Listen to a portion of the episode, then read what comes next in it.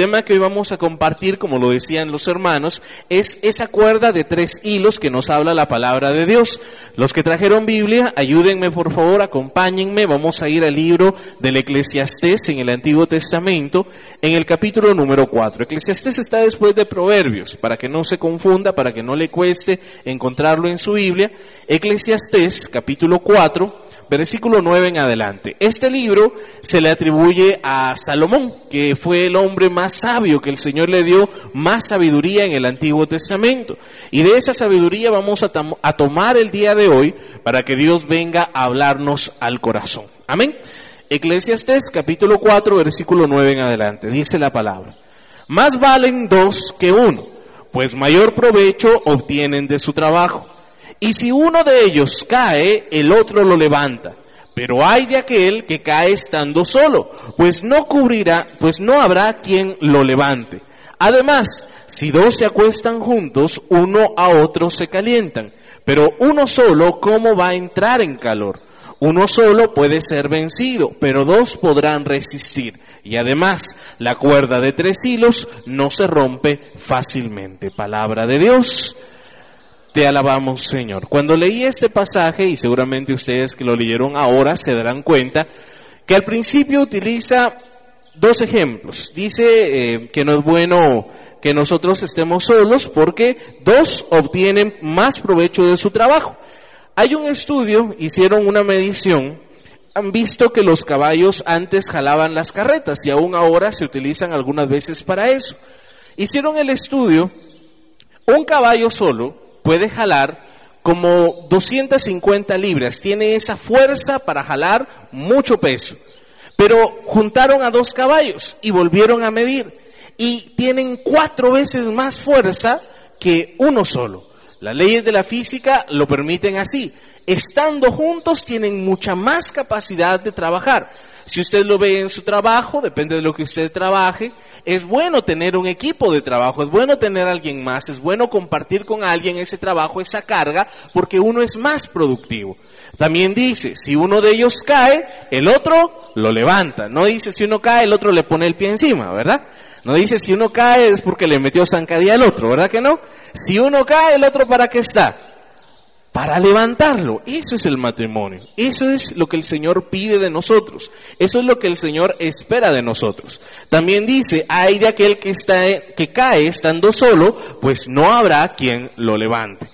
En estos primeros eh, versículos, dice la palabra, habla de dos, habla de pareja, habla de, de esa unidad que hay entre dos personas.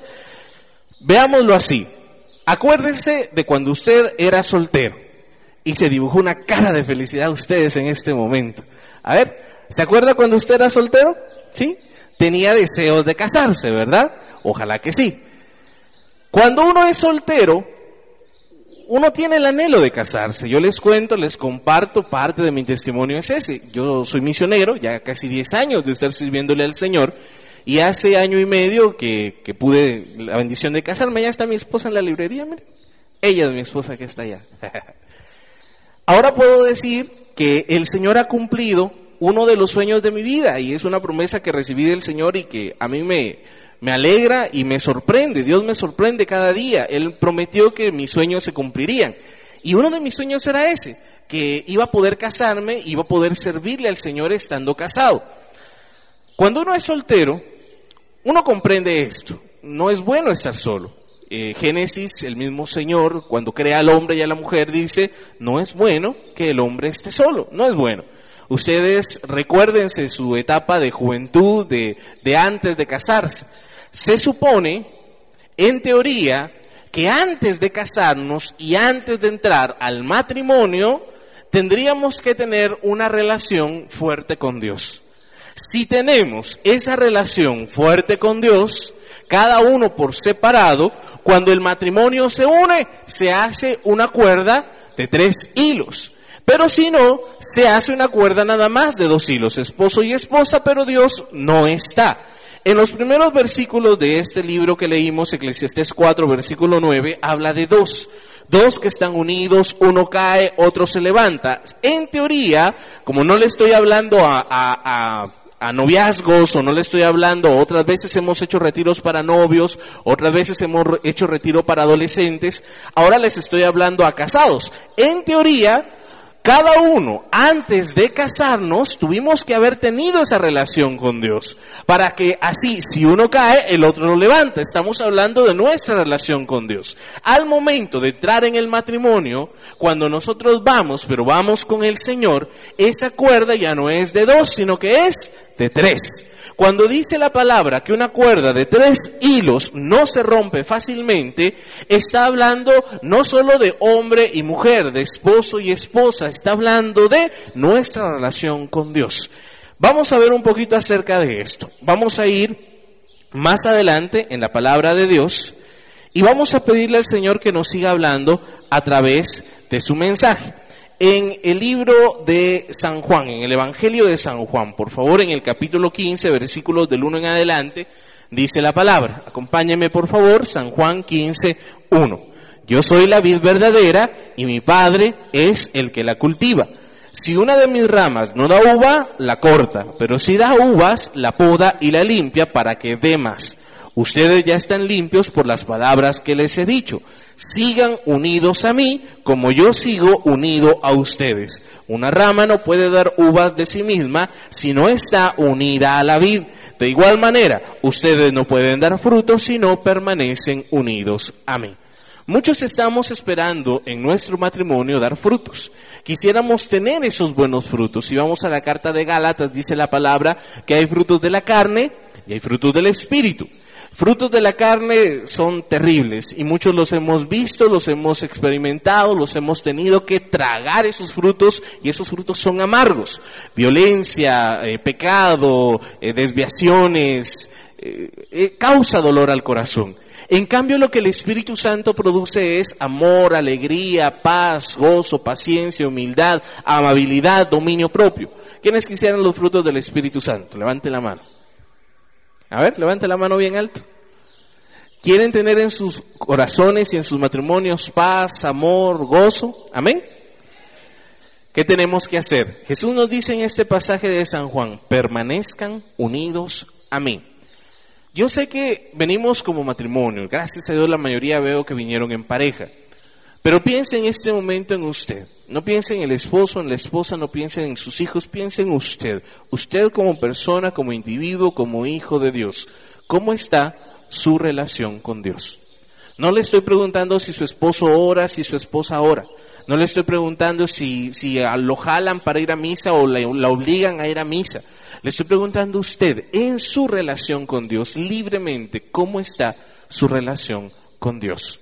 ¿Cómo está usted en su relación diaria con el Padre, cómo está en su oración diaria, en la comunión, en la Eucaristía, en los sacramentos, cómo está usted buscando a Dios, porque de ahí vamos a partir a lo demás. Si el esposo o la esposa ya están buscando a Dios por separado, cuando se unen, cuando están juntos, cuando son familia, cuando son matrimonio, cuando regresan del trabajo, cuando se encuentran en la noche, cuando tienen algo que hacer, cuando arman proyectos juntos, cuando están educando a los hijos, cuando hacen algo como matrimonio, cuentan con la bendición de Dios. Si uno de los dos está jalando nada más por el lado de la iglesia, por el lado de buscar a Dios y el otro no, ahí hay un poquito de resistencia y a veces bastante resistencia. Muchas veces no entendemos por qué la otra persona quiere ir a la iglesia, porque la otra persona quiere gastar o perder su tiempo, estar ahí, y nosotros tal vez pensamos que estamos haciendo lo correcto o gastando el tiempo en lo verdaderamente necesario. Jesús nos pone un ejemplo sencillo, fácil. Un tronco, un árbol, una vid, que es el tronco verdadero, el árbol verdadero, el único árbol, el árbol original, donde tenemos que estar todos plantados. Dice, yo soy la vid verdadera. Jesús es la vid verdadera. Él es la raíz, Él es el tronco, Él es lo principal, Él es lo primero que tiene que haber en nuestras vidas. Y si alguien se quiere unir a Él, entonces va a dar fruto. Amén. Dice la palabra, si una rama no está dando frutos, dice la palabra, que la poda, la corta y la tira al fuego. Pero si está dando frutos, ¿qué dice? La va a podar, la va a limpiar para que dé más. ¿Quiénes saben de jardinería aquí levanten la mano? ¿alguna vez han podado un árbol? ¿Cómo se poda un árbol? Cortan las ramas, ¿verdad? ¿Qué pasa a la rama que no da fruto? Se le corta. Se le corta y se le echa el fuego. ¿Y qué pasa a la que sí da fruto?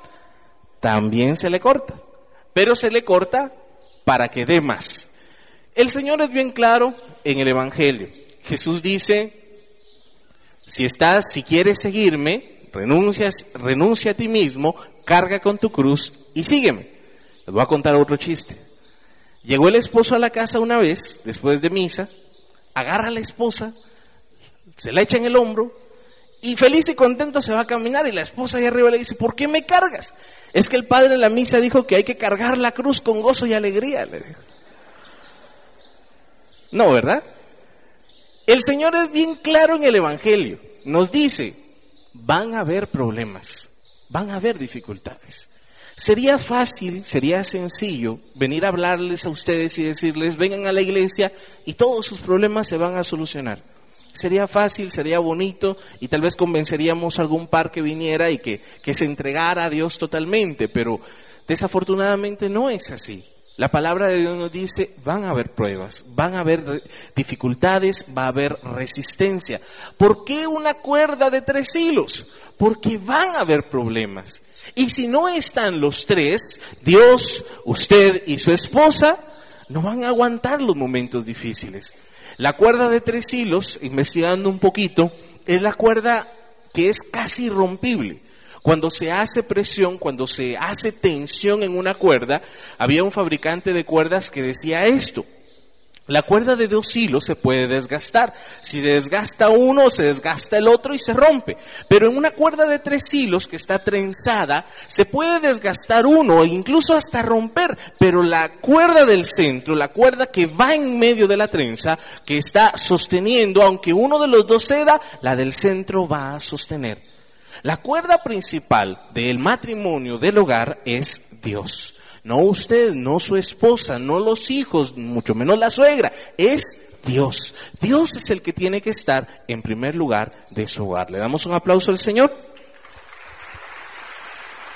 Gloria a Dios. Cuando hablo de este ejemplo de San Juan 15, a mí me gusta decir esto. No sé si ustedes han hecho o han visto alguna vez un injerto. ¿Alguna vez han hecho o han visto algún árbol injertado? ¿Sí? Las hermanitas que les gusta la jardinería, los varones que han visto, a veces veo que duraznos y no sé qué otras plantas las injertan y salen unos frutos a veces algo extraños. Bueno, ¿qué pasa si yo quiero hacer un injerto?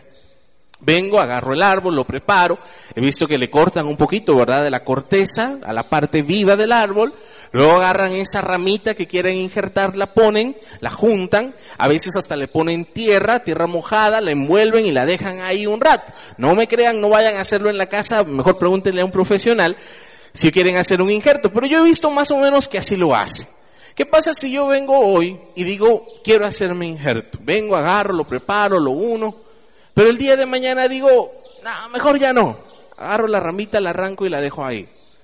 A la semana voy a intentar otra vez. Vengo, la agarro, la pongo, la uno, le pongo agua, le pongo lo que usted quiera. Pero a la semana siguiente digo, no, esto no da fruto, esto no se, no se apura en crecer, me desespero, lo arranco, lo quito y lo tiro. ¿Qué pasaría con esa rama? ¿Cree usted que se va a injertar? No. Así es nuestra relación con Dios. La clave del, pasaje de San Juan 15 es permanezcan unidos a mí. No es una vez cada domingo en misa. Sí, e, es bueno y es necesario y es eh, mandamiento ir a misa los domingos. No crea que, que, le van a dar una medalla y usted va a ser héroe por ir a misa los domingos. A usted le hace bien y es su obligación ir los domingos a misa. Porque eso es necesario para su alma. No es que cuando vaya al cielo le van a preguntar, ¿fuiste a misa los domingos? No, es que se va a notar cuando uno va a misa, cuando uno está en los sacramentos, cuando uno está en la gracia de Dios, que uno hace lo bueno. En las buenas obras es donde está la entrada al cielo. En este pasaje Jesús nos dice, permanezcan unidos a mí. Solamente permaneciendo unidos al Señor vamos a poder dar fruto. Amén. Cuando hablamos de estar unidos al Señor, tenemos que entender que el Señor nos pide esto por una razón. Necesitamos con todas las fuerzas de nuestro corazón encontrarnos con Dios. Una persona que no conoce a Dios, que no ha tenido su encuentro con Dios, no entiende de qué estoy hablando. No lo entiende, no lo comprende. Y para mí es muy difícil cómo contarles a ustedes qué es conocer a Dios. Yo les puedo decir lo que el Señor ha hecho en mí, he visto grandes cosas, grandes maravillas, he visto milagros, he visto cómo el Señor me ha cambiado a mí, he visto cómo el Señor me ha dado más de lo que yo podía imaginarme, he visto cómo el Señor ha escuchado mis oraciones, he sentido la presencia de Dios, cómo, cómo explicarles el fuego que se siente tener al Espíritu Santo, cómo explicarles lo que es un descanso en el Espíritu, cómo explicarles lo que es ver un milagro y, y ser testigo de un milagro. Quien no lo ha tenido como experiencia, es difícil entenderlo. Lo que yo quiero es que usted lo experimente en su vida. Yo quiero que usted, al salir de aquí en este día, tenga un corazón enamorado de Dios. Esa va a ser la raíz para que usted en su casa, en su hogar, siga cultivando su relación, siga unido al Señor. Hoy lo vamos a injertar al árbol. Amén. Hoy usted va a ser injertado al árbol, hoy usted va a encontrarse con Dios, hoy tiene la oportunidad de tener su encuentro con Dios. Aprovechela, porque si usted aquí se encuentra con Dios, aunque usted ahorita diga no entiendo nada de qué está hablando el que está ahí enfrente, aunque usted diga no sé de qué se trata esto, cuando uno se encuentra con Dios, se olvidan razones, se olvidan razonamientos, se olvidan preguntas, se olvidan dudas. Es un corazón que está enamorado de Dios y que quiere estar siempre cerca de Él. Amén. Efesios capítulo 3, versículo 14, dice la palabra, Pablo es el que nos escribe esta carta y dice, por esta razón me pongo de rodillas delante del Padre, de quien recibe su nombre toda familia, tanto en el cielo como en la tierra.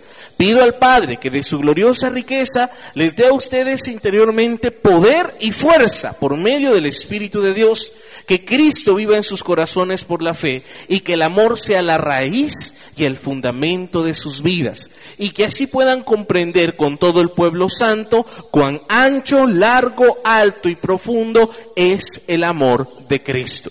Pido pues que conozcan ese amor que es mucho más grande que todo cuanto podemos conocer para que lleguen a colmarse de la plenitud total de Dios. Palabra de Dios. Pablo está hablando desde su experiencia. Pablo dice, me pongo de rodillas con una intención, conozcan el amor de Dios.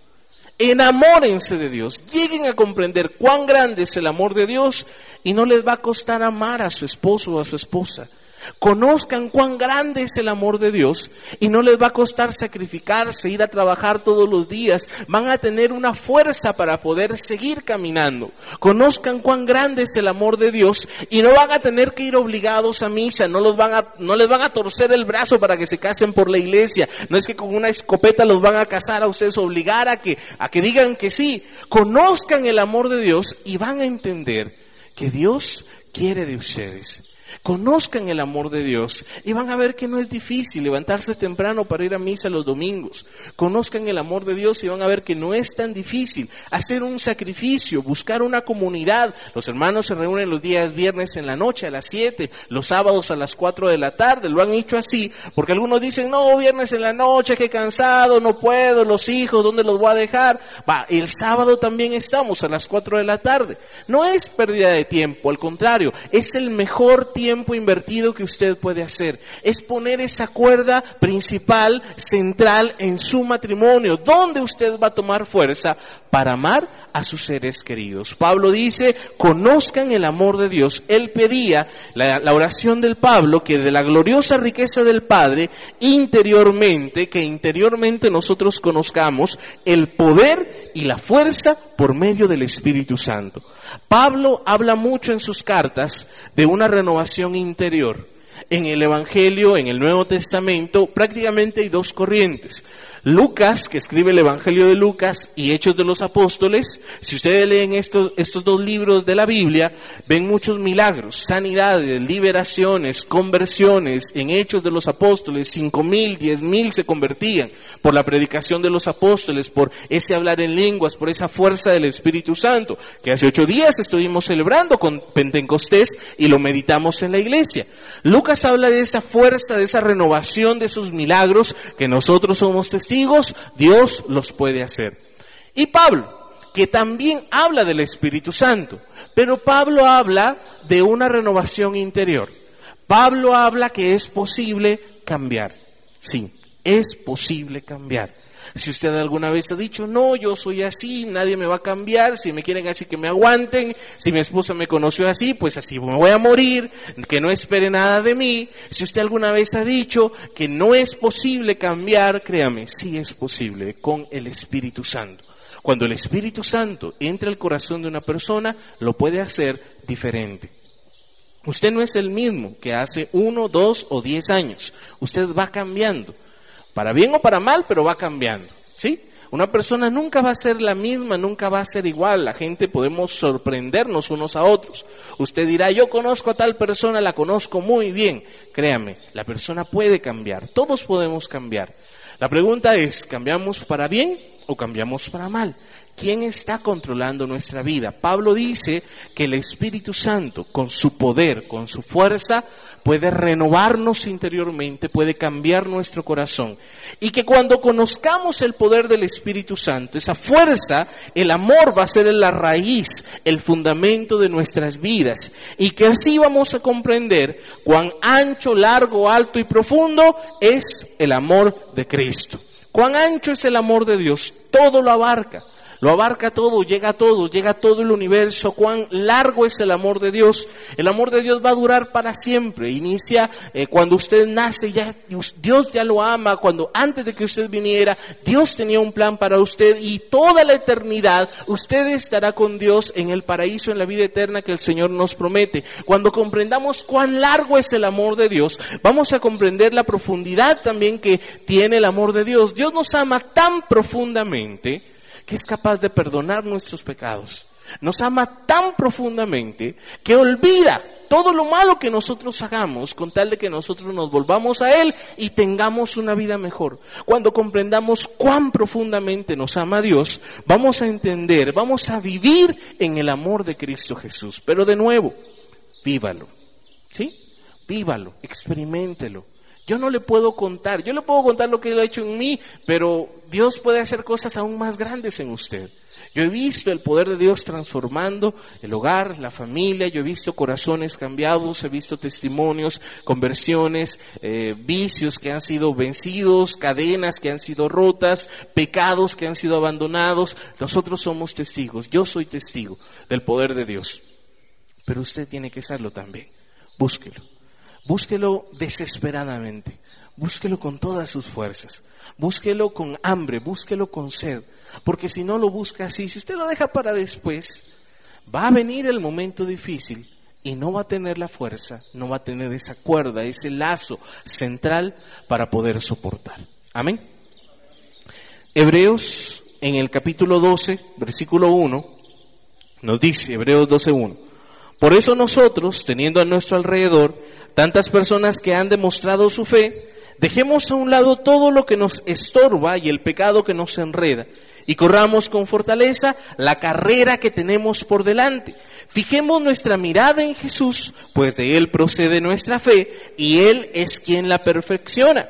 Jesús soportó la cruz sin hacer caso de lo vergonzoso de esa muerte, porque sabía que después del sufrimiento tendría gozo y alegría y se sentó a la derecha del trono de Dios. ¿De qué está hablando la carta a los hebreos? Dice, teniendo a nuestro alrededor tantas personas que dan testimonio de lo que Dios ha hecho en sus vidas, anímese usted también. Vea el testimonio de las parejas. Usted no sabe quién tiene a su lado. Puede ser que el Señor ya esté trabajando en ellos. Si yo les pidiera, a ver, levanta la mano quién tiene problemas. Ahí sí la levantan, ¿va? Ahí sí no cuesta, ¿verdad? Todos traemos problemas. Pero saben, en medio de todos los problemas, estamos aquí. Usted está aquí, pudiendo estar en otro lugar, pudiendo estar viendo el partido, los hermanos, ¿verdad? Ya va a empezar, no tenga pena, abandónelo en las manos de Dios. Entréguelo, un sacrificio en ese día. Pudiendo estar en otro lado, pudiendo estar, qué sé yo, viendo la televisión, descansando, durmiendo, que diríamos, estamos cansados, domingos para descansar, vámonos a algún lado con la familia, pero usted está aquí. Eso ya es dar testimonio. Eso ya es el poder de Dios obrando. Aunque usted no lo entienda, aunque usted no lo vea, Dios movió todo el universo para que usted esté aquí el día de hoy. No fue que lo obligaron, que lo amenazaron o que lo invitaron. Fue Dios el que lo trajo el día de hoy. Dios lo quiso así y por eso estamos aquí. Y aquí hay muchos matrimonios, usted los puede ver ahí, lo va a ver en, en, el transcurso del retiro, van a andar sirviendo, van a estar ahí ayudando, van a estar aquí al frente. Son matrimonios que tienen grandes testimonios de conversiones, de cambio, de sanidades, de providencia, de, de muchas cosas. Créanme, la comunidad sirve para eso. Por eso la carta a los hebreos nos dice, teniendo a nuestro alrededor tantas personas que han demostrado su fe, ¿qué tenemos que hacer? Dejemos de lado todo lo que nos estorba y el pecado que nos enreda. Aquí nos está hablando de una sincera y verdadera conversión. Usted sabe que es pecado, ¿verdad? ¿Sabe que es pecado? Una definición sencilla de pecado es hacer algo que va en contra de la voluntad de Dios. ¿Sí? No se complique mucho. Cuando usted hace algo que va en contra de la voluntad de Dios, eso es pecado. Cuando usted no ama lo suficiente, cuando usted traiciona, hiere, lastima, eso es pecado, porque eso va en contra de la voluntad de Dios. Cuando nosotros queremos llevar una vida mejor, tenemos que dejar todo eso que nos enreda, el pecado que nos estorba, y dice correr hacia adelante. Este puede ser un nuevo inicio para ustedes, como familia, como matrimonio, como personas, buscar esa gracia de Dios, esa fortaleza que puede darnos el Señor. Y de ahí vamos a poder seguir adelante. Amén. Dice, fijemos nuestra mirada en Jesús, pues de Él procede nuestra fe y Él es quien la perfecciona. ¿Dónde vamos a poner nuestra mirada? En Jesús. Él es la tercera cuerda de nuestro matrimonio. Él es. Él es ese tercer hilo de la cuerda que nos va a sostener en los momentos difíciles. Él es el que nos va a dar la fuerza para levantarnos mutuamente. Él es el que nos va a ayudar para dar, para tomar las mejores decisiones y para dar lo mejor de nosotros.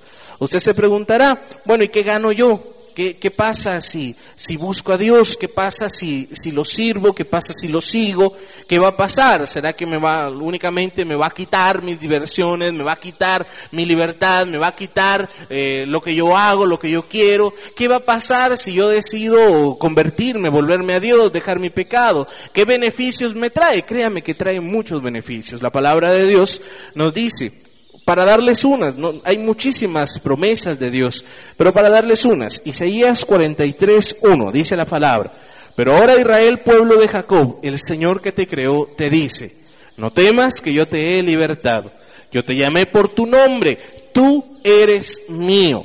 Si tienes que pasar por el agua, yo estaré contigo. Si tienes que pasar, cruzar los ríos, no te ahogarás. Si tienes que pasar por el fuego, no te quemarás, las llamas no arderán en ti, pues yo soy tu Señor, tu Salvador, el Dios Santo de Israel. Palabra de Dios.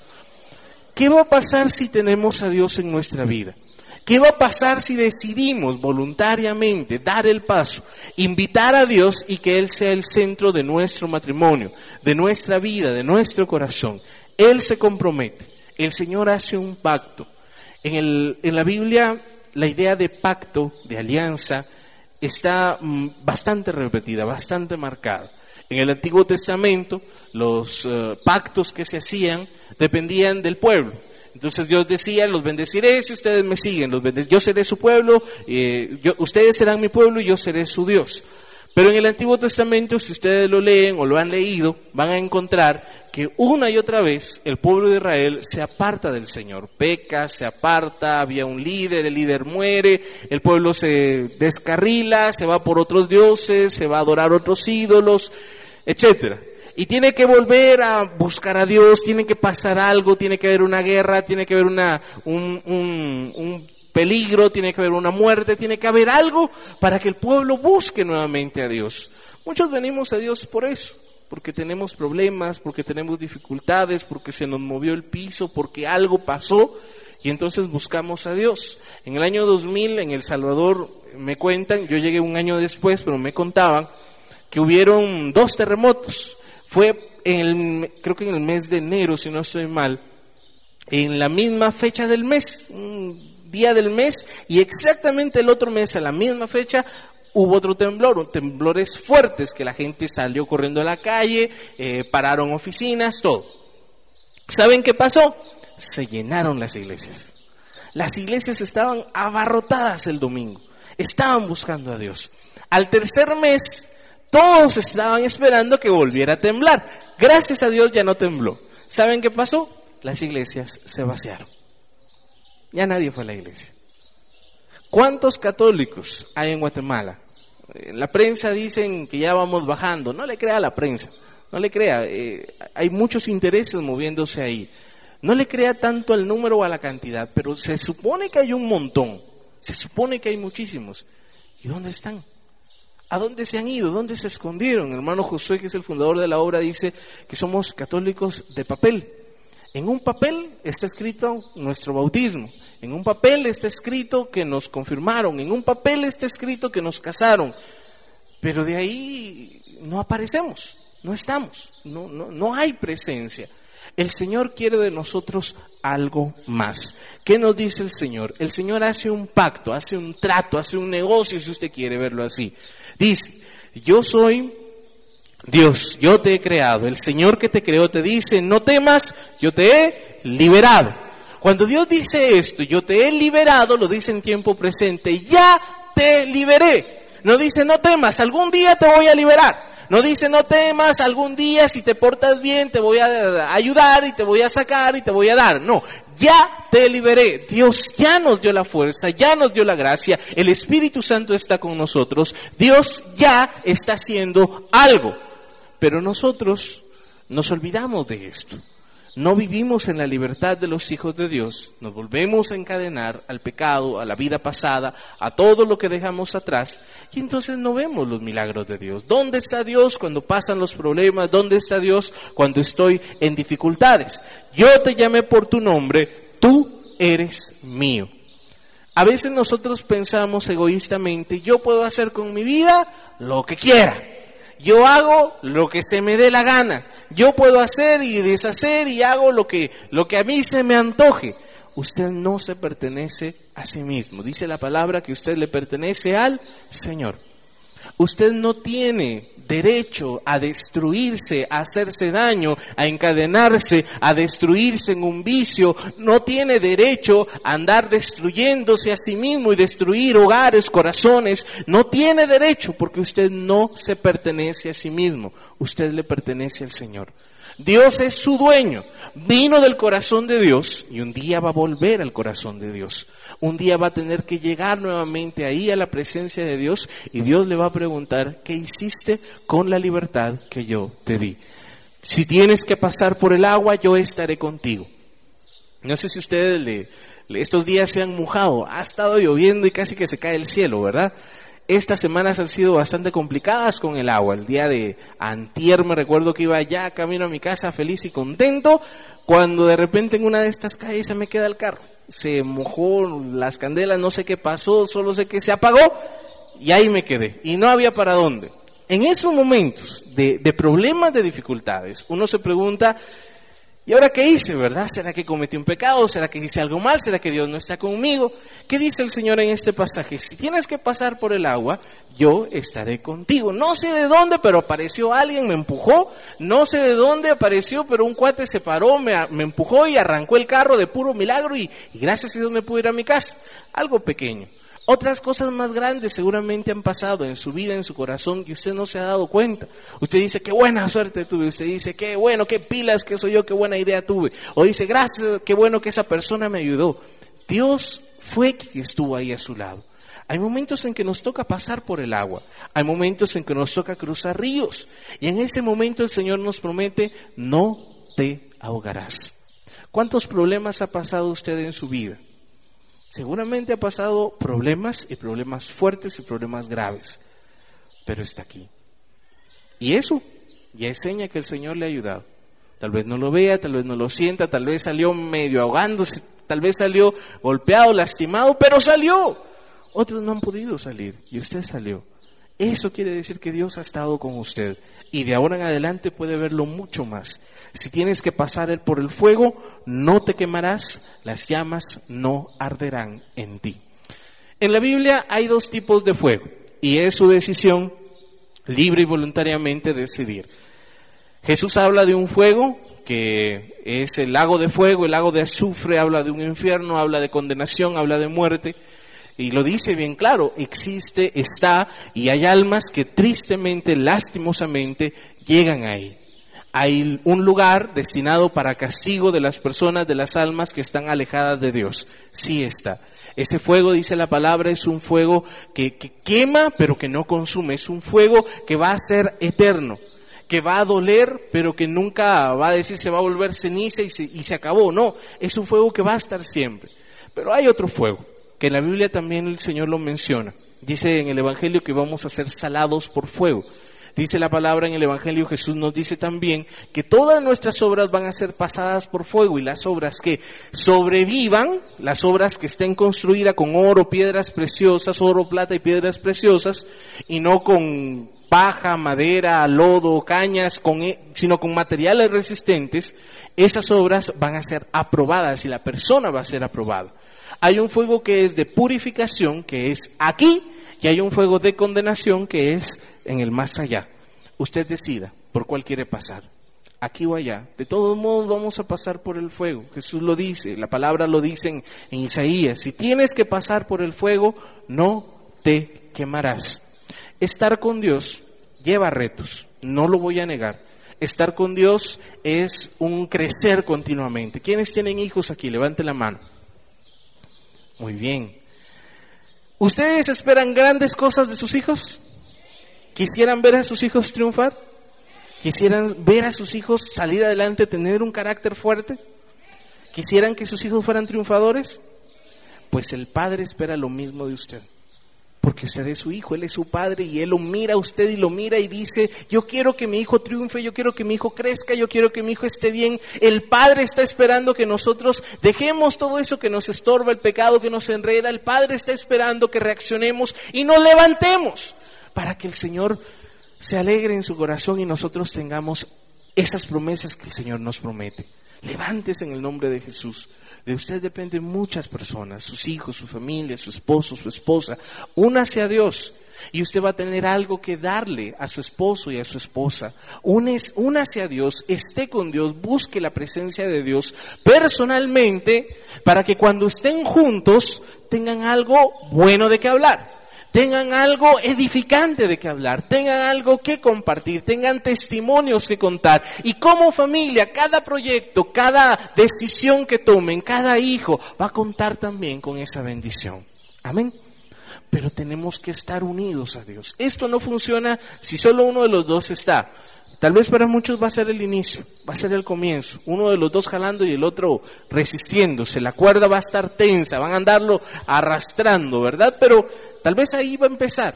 Ora, ore, pídale a Dios, ruegue a Dios y va a ver que el Señor va a hacer su milagro. Lo he visto en mi propia, familia, somos testigos de esto.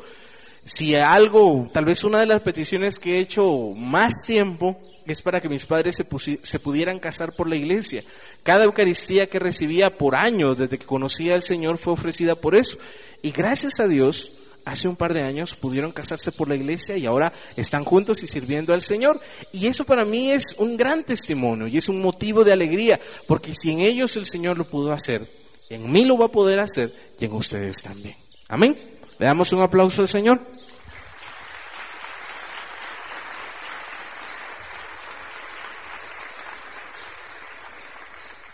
Para ir terminando, dice la palabra en el Evangelio de San Mateo capítulo 13, versículo 44. El reino de los cielos es como un tesoro escondido en un terreno. Un hombre encuentra el tesoro y lo vuelve a esconder allí mismo. Lleno de alegría, va, vende todo lo que tiene y compra ese terreno. Sucede también con el reino de los cielos como un comerciante que andaba buscando perlas finas. Cuando encontró una de mucho valor, fue, vendió todo lo que tenía y compró esa perla. Palabra del Señor, gloria a ti, Señor Jesús. Encontrarse con Dios es así, encontrar algo invaluable, de un valor incalculable, de una riqueza extraordinaria, algo tan grande, tan hermoso, que uno lo quiere tener, que uno lo anhela tener, que uno tiene hambre, que uno tiene sed, que uno espera encontrarse con Él, que uno tiene ganas de estar con Dios. Eso es estar con Dios, eso es encontrar el reino de los cielos. Y Jesús dice en este pasaje que aquel que lo ha encontrado hace todo lo posible, invierte todo lo que tiene para poder obtenerlo. Hay un precio que pagar. Sí hay un precio que pagar.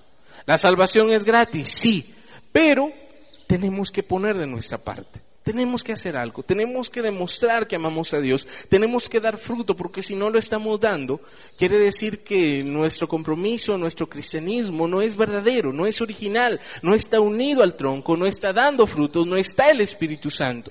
No es solo de creer, de sentir o de saber, es de dar esos frutos día tras día. Y dice la palabra que cuando aquel hombre encontró el tesoro, vuelve a esconder el tesoro. ¿Por qué? Porque no quiere que se lo roben porque no quiere que se lo quiten, porque es algo muy valioso, es algo tan hermoso que él lo quiere tener.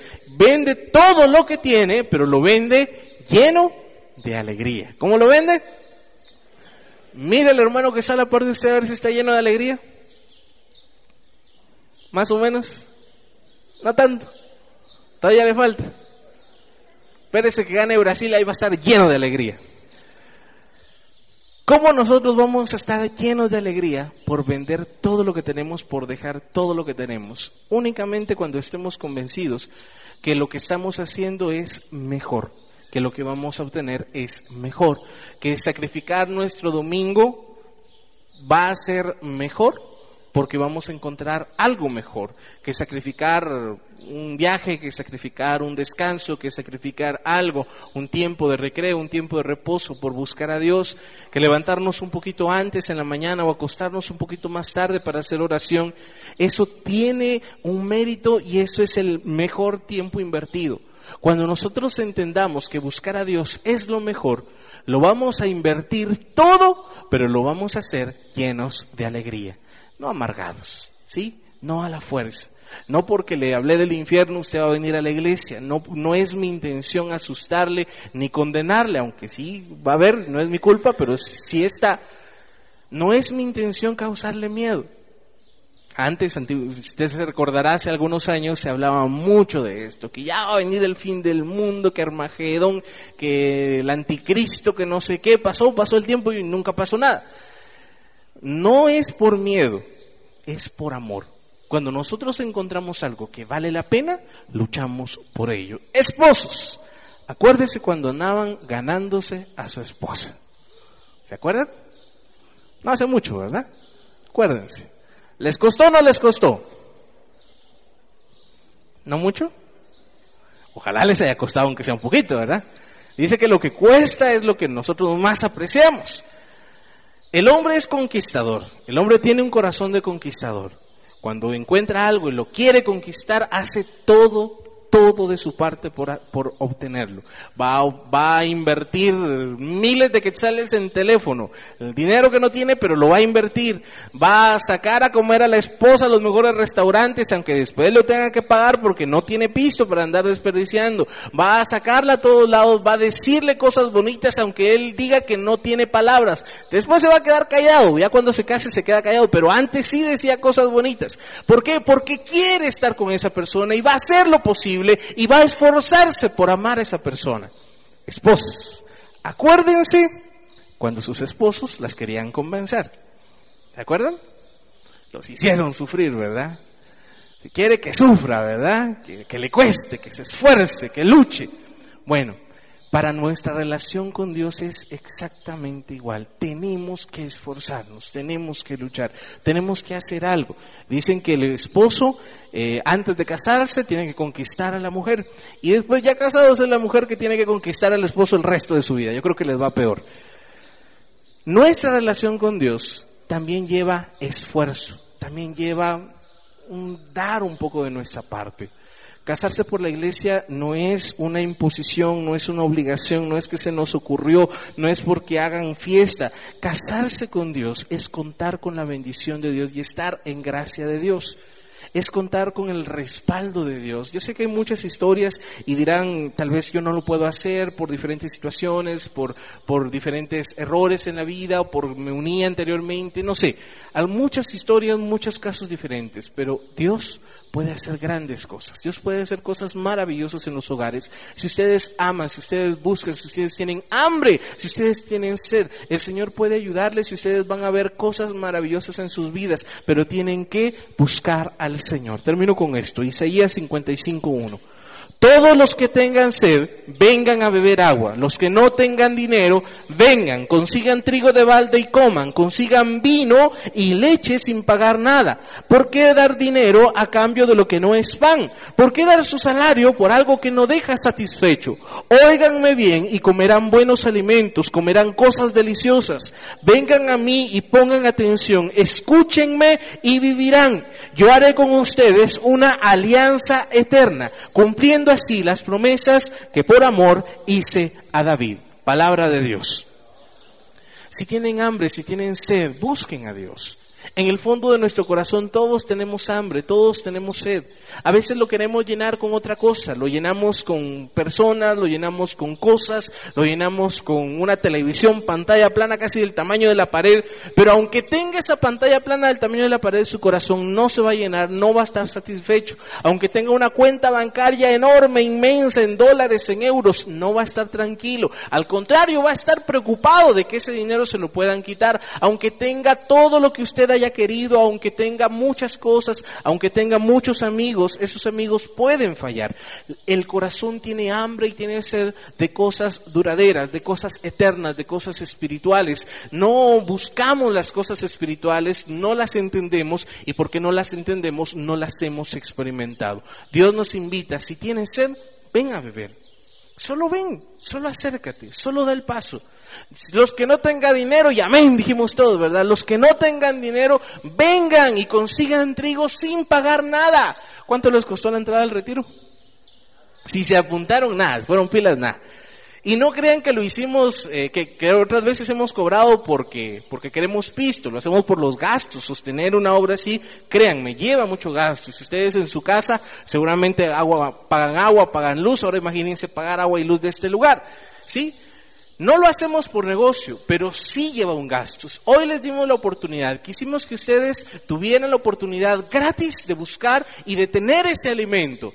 Aprovechenlo, aprovechenlo. Es gratis, tómenlo, úsenlo, aplíquenlo a su vida, hagan la prueba, dice el Señor, hagan la prueba y verán qué bueno es el Señor. Pero si no lo hacen, si no dan el paso, si no creen, si no buscan, si no abren el corazón, ya no va a ser mi culpa, porque yo vine y hice mi deber, mi trabajo, di lo mejor que pude. Dice la palabra, ¿por qué dar dinero a cambio de, que, de algo que no va a dar satisfacción? ¿Por qué gastar en algo que al final nos va a dejar con más hambre y con más sed? Si nosotros tenemos la oportunidad de comer cosas deliciosas, de estar con el Señor, de estar con Él y tener la vida que Él nos ofrece. Amén. ¿Cuál es la tercer, el tercer hilo en nuestra relación? El tercer hilo de la cuerda es Dios. Pero Él no es el último, no es ya me casé, pues ahora lo, ahora a ver cómo le hago, ¿verdad? Al revés tendría que ser, estoy con Él, tengo unión con Él, y luego cuando me uno con mi esposo, con mi esposa, Él ya está presente. Él es la raíz, Él es lo principal, Él es lo primero. No le echen la culpa después. Si no le han puesto en el primer lugar, no le echen la culpa después de lo que les pasa. Sí les va a ayudar, sí les promete respaldarles. Y si hoy se animan y lo hacen conmigo, vamos a hacer un pacto con Dios, vamos a hacer una promesa con Dios. Si Él está en el primer lugar, Él nos promete ayudarnos. Vamos a quedarnos un momento así de pie, luego yo les voy a decir para que nos sentemos ahí en nuestro lugar. Vamos a quedarnos así de pie para iniciar la oración. Lo voy a invitar a que cierre sus ojos. Si usted le, le da pena o le cuesta cerrar los ojos, le invito a que haga algo. Ponga su mano aquí, en la billetera, nadie se la va a quitar, ¿sí? Ponga ahí, pero cierre los ojos. Amén. Digamos en el nombre del Padre, del Hijo y del Espíritu Santo. Amén. Invocamos la presencia del Señor en medio de nosotros. Invocamos al Padre diciendo, Padre, amado Padre, creador del cielo y de la tierra, de todo lo visible y lo invisible, ven, ven a nuestra vida, ven a nuestro corazón y ayúdanos a orar con fe, con amor y para gloria tuya. Jesucristo, Salvador del mundo, salva mi alma. Rescátala, Señor, del bullicio, de las carreras, del ayer y del mañana. Sálvame, Jesús, de mis pecados, límpiame con tu sangre y ayúdame a orar con fe, con amor y para gloria tuya. Espíritu Santo, don divino de lo alto, poder de Dios, ven. Ven Espíritu Santo, riega lo que está árido, libera al que está cautivo, sana al que está enfermo, calienta lo que está frío. Ven Espíritu Santo y ayúdame a orar con fe, con amor y para gloria tuya. Santísima Trinidad, un solo Dios, ven, ven. Haz tu casa, tu hogar dentro de mi corazón. Que así sea, así es. Amén. Con nuestros ojos cerrados, la palabra de Dios nos ha hablado en esta mañana. Imagina una cuerda, una cuerda que tiene tres hilos y cada uno de esos hilos tiene un nombre. Tú eres uno de esos hilos. Tu esposo, tu esposa es otro hilo de esa cuerda.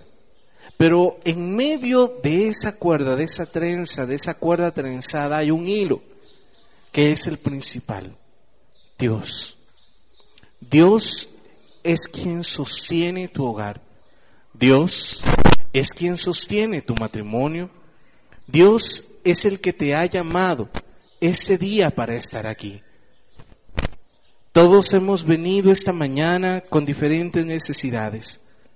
Pero antes de pedir por esas necesidades y antes de clamar providencia, sanidad, liberación, quiero invitarte a que hagas un examen en tu corazón y te preguntes, veas, ¿cómo está tu relación con Dios?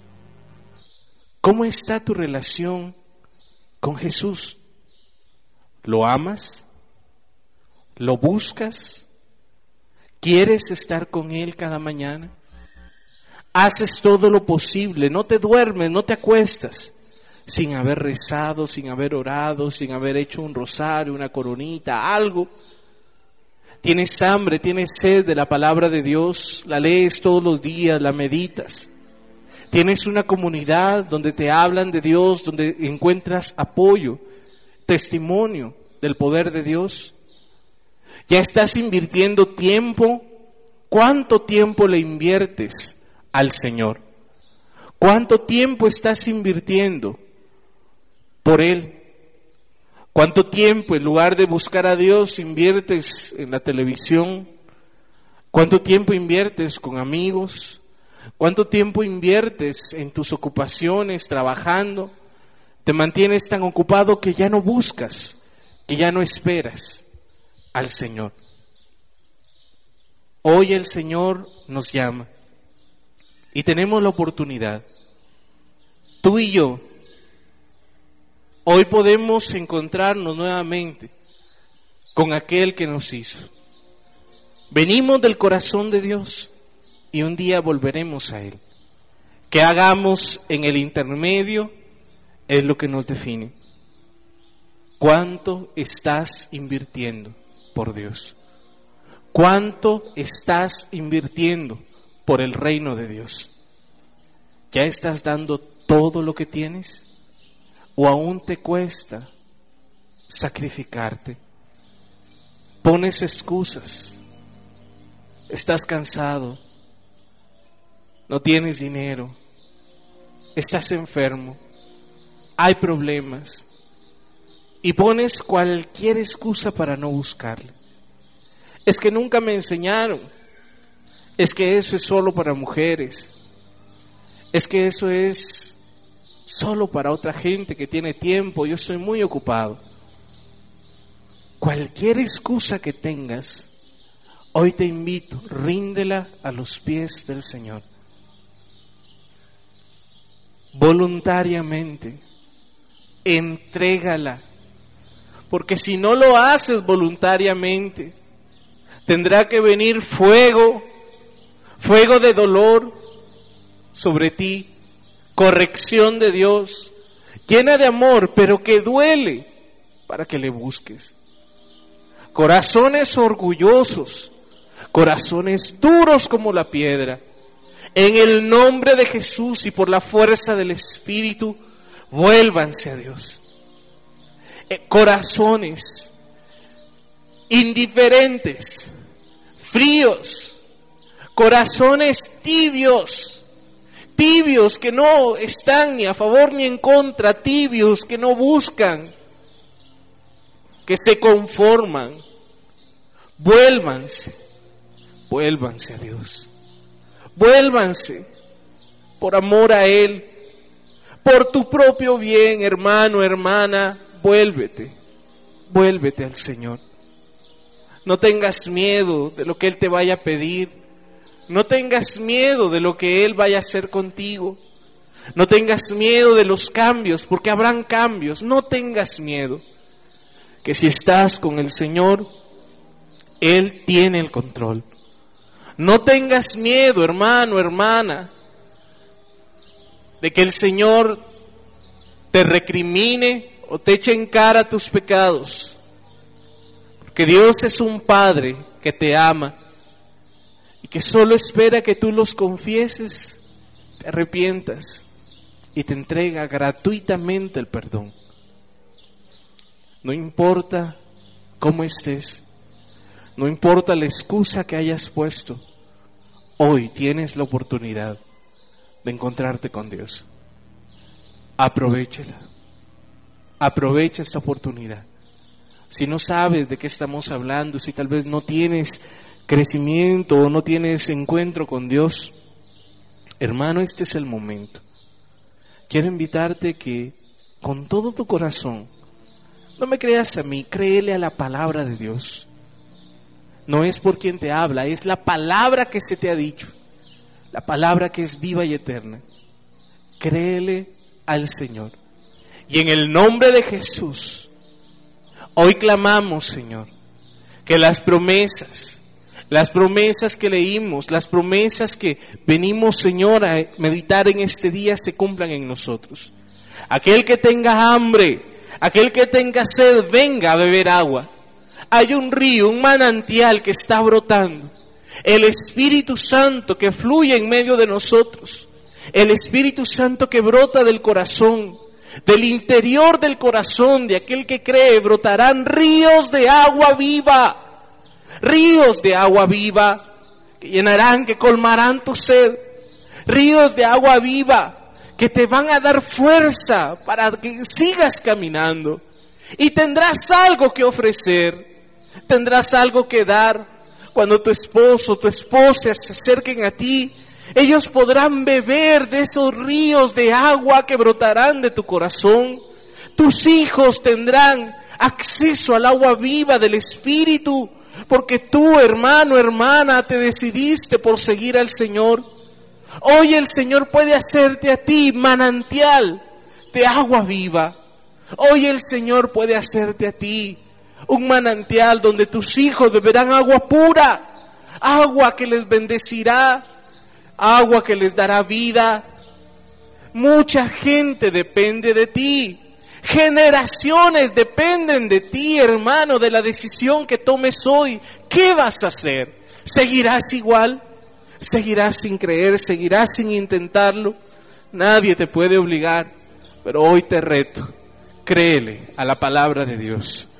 Créele al Señor. Abre tus manos. Y como niños, delante del Padre.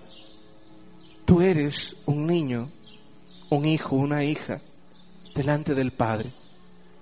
Abre tus manos como en señal de pedir, como quizás tus hijos mismos te piden a ti, con la misma confianza, con la misma sencillez, que tu hijo, que tu hija se acerca y te dice, papi, mami, necesito algo con la misma confianza delante del Señor. Pídele al Padre, Padre, quiero conocerte, quiero tener experiencia de ti, quiero tener vivencia de ti. Padre, te necesito, Padre, te quiero conocer, Padre, Padre, tú eres mi Padre. Quiero tener la oportunidad de estar contigo. Me hablan de ti, me dicen cosas tuyas, pero hoy quiero conocerte. He escuchado tanto, he escuchado que dicen, que hablan, pero Señor, hoy quiero tener la oportunidad, tener ese encuentro contigo. Y por la fuerza del Espíritu Santo, hoy clamamos, ven Espíritu Santo, ven Espíritu Santo, ven Espíritu Santo. Desciende con poder y fuerza en cada corazón y haznos comprender cuánto nos amas, cuán alto, ancho, grande, profundo es el amor de Dios. Espíritu Santo, fuerza del Padre, promesa del Padre, consolador, paráclito, bienhechor, amigo del hombre, ven, ven, te necesitamos. Respalda la predicación, Señor, con tu fuerza y toca el corazón de aquel que lo necesita. Señor, regálanos en esta mañana una manifestación de tu amor. No creemos por sentir, sino creemos por fe. Pero hoy te pido para aquel corazón que aún no crea, que aún no sienta, que no te haya conocido, regálale, Señor. Regálale, Señor, esa experiencia de tu espíritu. Regálale, Señor, esa fuerza que viene de lo alto. Esa fuerza que es capaz de derribar barreras, murallas en nuestra mente, excusas que hemos puesto. Ven Espíritu Santo y derrama con fuerza, con poder, tu Santo Espíritu, Señor a llenar el corazón que se sentía solo, vacío, a llenar el corazón de aquel que estaba caído. Ven Espíritu Santo y levántame, Señor, que me sentía sin fuerzas. Ven Espíritu Santo y respalda la fe de tu pueblo que hoy se reúne a escuchar tu palabra y a estar contigo. Espíritu Santo, ven. Ven Espíritu Santo en el nombre de Jesús. Ven Espíritu Santo. Ven Espíritu Santo. Shama rabasaira andarra siria rabasaira. Utrandara barakaira andarra suria rabasaira. Ama rabasiria rabasaira andarra saira. Fuego que quema toda impureza de mi corazón. Arda ese fuego en mi interior. Fuego que purifica mis pensamientos. Pensamientos llenos de odio, de maldad. Hoy se quemen en la presencia de Dios sentimientos, emociones, odio, rencores, malicia, en el nombre de Jesús, sean quemados por el fuego del Espíritu Santo. Venga un fuego a llenar de pasión, de entrega mi corazón. Que ya no me quede tirado en el camino. Que no sea un espectador que se queda de brazos cruzados, viendo cómo los demás hacen, que mi corazón se enamore y crea en ti, Señor. Ven, Espíritu Santo, fuego, fuego que quema, que transforma, que cauteriza las heridas abiertas de mi corazón, traumas complejos. En el nombre de Jesús, por el fuego del Espíritu Santo, vengan a ser quemadas, cicatrizadas, en el nombre de Jesús. Fuego de lo alto que viene a llenar mi corazón. Espíritu Santo, ven, ven Espíritu Santo, llénanos, tómanos Señor. Queremos experimentar, queremos tener conciencia, queremos saber qué es estar contigo. Perdón Señor, perdón Señor si te hemos ignorado, perdón Señor si hemos entristecido al Espíritu Santo dentro de nosotros con cada, con cada mal pensamiento, con cada pecado, con cada sentimiento de odio, de rencor, con cada momento de indiferencia, cuando mi corazón es frío, es indiferente, entristezco al Espíritu Santo que hay dentro de mí. Hoy, Señor, creo que tu Espíritu está, habita en nosotros. Y ahora nosotros, Señor, tenemos la oportunidad de encontrarnos contigo. Tenemos la oportunidad, Señor, de un nuevo comienzo, que tú nos ofreces, que tú nos regalas a través del Espíritu Santo, con mucha paz, sin perder ese momento de oración. Voy a invitar a que tomen asiento, sin abrir tus ojos, si los abriste, vuélvelos a cerrar. Siéntate ahí en tu lugar, siéntate correctamente, tus pies, ambos pies apoyados en el suelo, tu espalda recta en el respaldo de la silla, tus manos caen sobre tus piernas. Estoy quieto, quieto, callado, callado, inmóvil, inmóvil, como un niño recién amamantado en los brazos de su madre. Me quedo quieto, espero, estoy aquí para encontrarme con mi Señor. Acallo mis pensamientos, dudas, preguntas, inquietudes. Le doy una orden a mi mente. Paz, paz, paz, paz. Aquietate. Todo pensamiento humano lo sometemos a Cristo para que le obedezca a Él. Toda imagen, cine interior, hoy se apaga. Y únicamente quiero ver a Jesús. La carta a los hebreos nos decía, pongamos nuestra mirada en Jesús, porque de Él depende nuestra fe. Con tus ojos espirituales, tus ojos físicos están cerrados, pero Dios te ha dado la capacidad, la potencia del alma de imaginar. Imagina a Jesús, imagina a Jesús delante de ti. Jesús vivo, resucitado. Jesús que está en medio de su pueblo. Jesús está aquí. Su presencia es real. No es un recuerdo. No es nuestra imaginación. Dios está aquí. Hoy tienes la oportunidad estar delante de aquel que te creó, que te dio nombre y a quien le perteneces. Dios está aquí. Disfruta estos momentos. Salimos de la rutina, salimos de los quehaceres. No te preocupes de lo que vas a encontrar al regresar no te preocupes del día de mañana y del trabajo que vas a hacer. Hoy, aquí, ahora, tienes la oportunidad de encontrarte con Dios. Si no sabes cómo orar, si no sabes qué hacer o no sabes qué decir, no tienes que decir nada.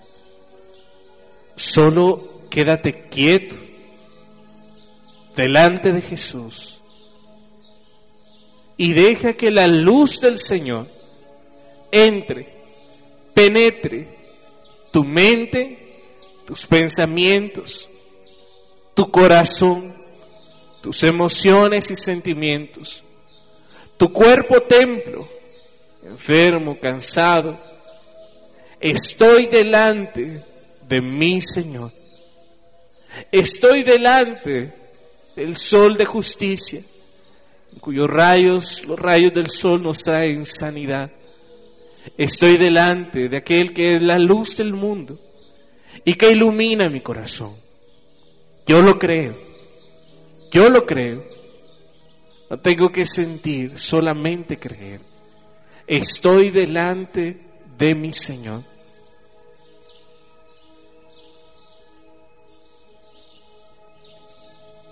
La presencia de Dios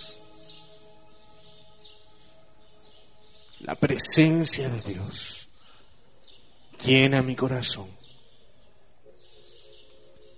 Hoy el Señor nos ha hablado, pero solo depende de ti si quieres hacer de Jesús ese tercer hilo, no el último, el primero, el que estuvo contigo antes que te casaras y el que estará contigo siempre. Él él es ese hilo principal. Él es quien sostendrá tus fuerzas cansadas. Para quienes estamos casados, para quienes vinieron con su pareja y están aquí el día de hoy. Te voy a invitar a que busques con mucha paz, solo toma la mano de tu esposo o de tu esposa. Tómalo de la mano, sin abrir tus ojos. Tómalo de la mano. No tengas miedo, tómalo de la mano. No sé si venían con problemas o dificultades que tal vez no se hablaban o, o vienen a punto de romper. No importa cómo estés en este momento, solo te invito a que con fe hagas esto, toma la mano de tu esposo o de tu esposa. Con fe. Y si veniste solo, si veniste sola, si quizás no te quisieron acompañar, tu esposo tu esposa, o solo tú estás buscando al Señor, con fe. Imagina que tienes la mano de tu esposo de tu esposa tomada en este momento. Señor, tú permitiste que nos uniéramos. Tú permitiste que nos conociéramos. Tú permitiste, Señor, y has estado a cada paso de nuestra historia. Perdón, Señor, por no incluirte en nuestras decisiones. Perdón, Señor, por buscarte únicamente cuando ya estábamos mal. Perdón, Señor, porque al momento de la tentación, al no tenerte, caímos fácilmente. Perdón, Señor, si no he podido dar lo que mi esposo mi esposa necesitan, porque yo mismo no lo tengo, porque yo mismo soy pequeño, soy débil, soy pobre, no tengo. Señor, hoy quiero ponerte en medio de mi matrimonio. Y que seas tú, Señor, el primero, la raíz, el tronco del árbol. Que seas tú, Señor, quien reina en mi hogar, en mi familia. Ya no es quien manda más, ya no es quien grita más, ya no es quien tenga la razón. Hoy quiero, Señor, pedirte ven a mi hogar, ven a mi familia y toma tú el control, Señor. Toma tú el control. Esposos, cabeza de hogar, cédele el control a Dios. Esposas, apoyo, fuerza. Créanle al Señor y dejen que el Señor les guíe. Dios quiere tomar el control de tu hogar. Dios quiere tomar el control de tu matrimonio. Dale la libertad. Deja que Él tome el control. Él no te va a forzar. Él no te va a obligar. Pero tú puedes darle la oportunidad que Él sea quien decida. Antes de tomar una decisión, antes de hacer un cambio, que sea Dios quien nos guíe. Antes de emprender un proyecto, que sea Él quien nos muestre el camino. En medio de las dificultades, a Él acudiré a Él voy a correr cuando me sienta débil. A Él voy a correr cuando no tenga nada. Mi única esperanza está en Él. De Él viene mi salvación. Él será quien me dé fuerzas en medio de la tempestad. Y hoy en el nombre de Jesús te invito. Haz un trato con Dios, un pacto, una alianza Si tú estás dispuesto a dejarle entrar y hacer de él el centro principal de tu matrimonio, él te promete, hermano, en el nombre de Jesús, ayudarte, estar contigo y mostrarte cosas increíbles, maravillosas que ni siquiera te imaginas. Lo digo porque el Señor lo ha hecho conmigo. Yo he visto cosas que ni siquiera imaginé, pensé algún día ver. Y estoy seguro que veré cosas aún más grandes, peticiones que hay en mi corazón que veré cumplidas en fe. Si tú lo pones en primer lugar, Él te promete ayudarte, estar contigo. No importa si pasas ríos, lagos, si pasas fuegos, si pasas tempestades, Dios estará contigo. Él será tu fuerza y tú serás testigo del poder de Dios. Quienes quieran hacer este pacto con Dios, digan conmigo, Señor Jesús, yo te prometo ponerte en el primer lugar de mi hogar, de mi matrimonio, de mi vida. Yo te prometo buscarte todos los días con fe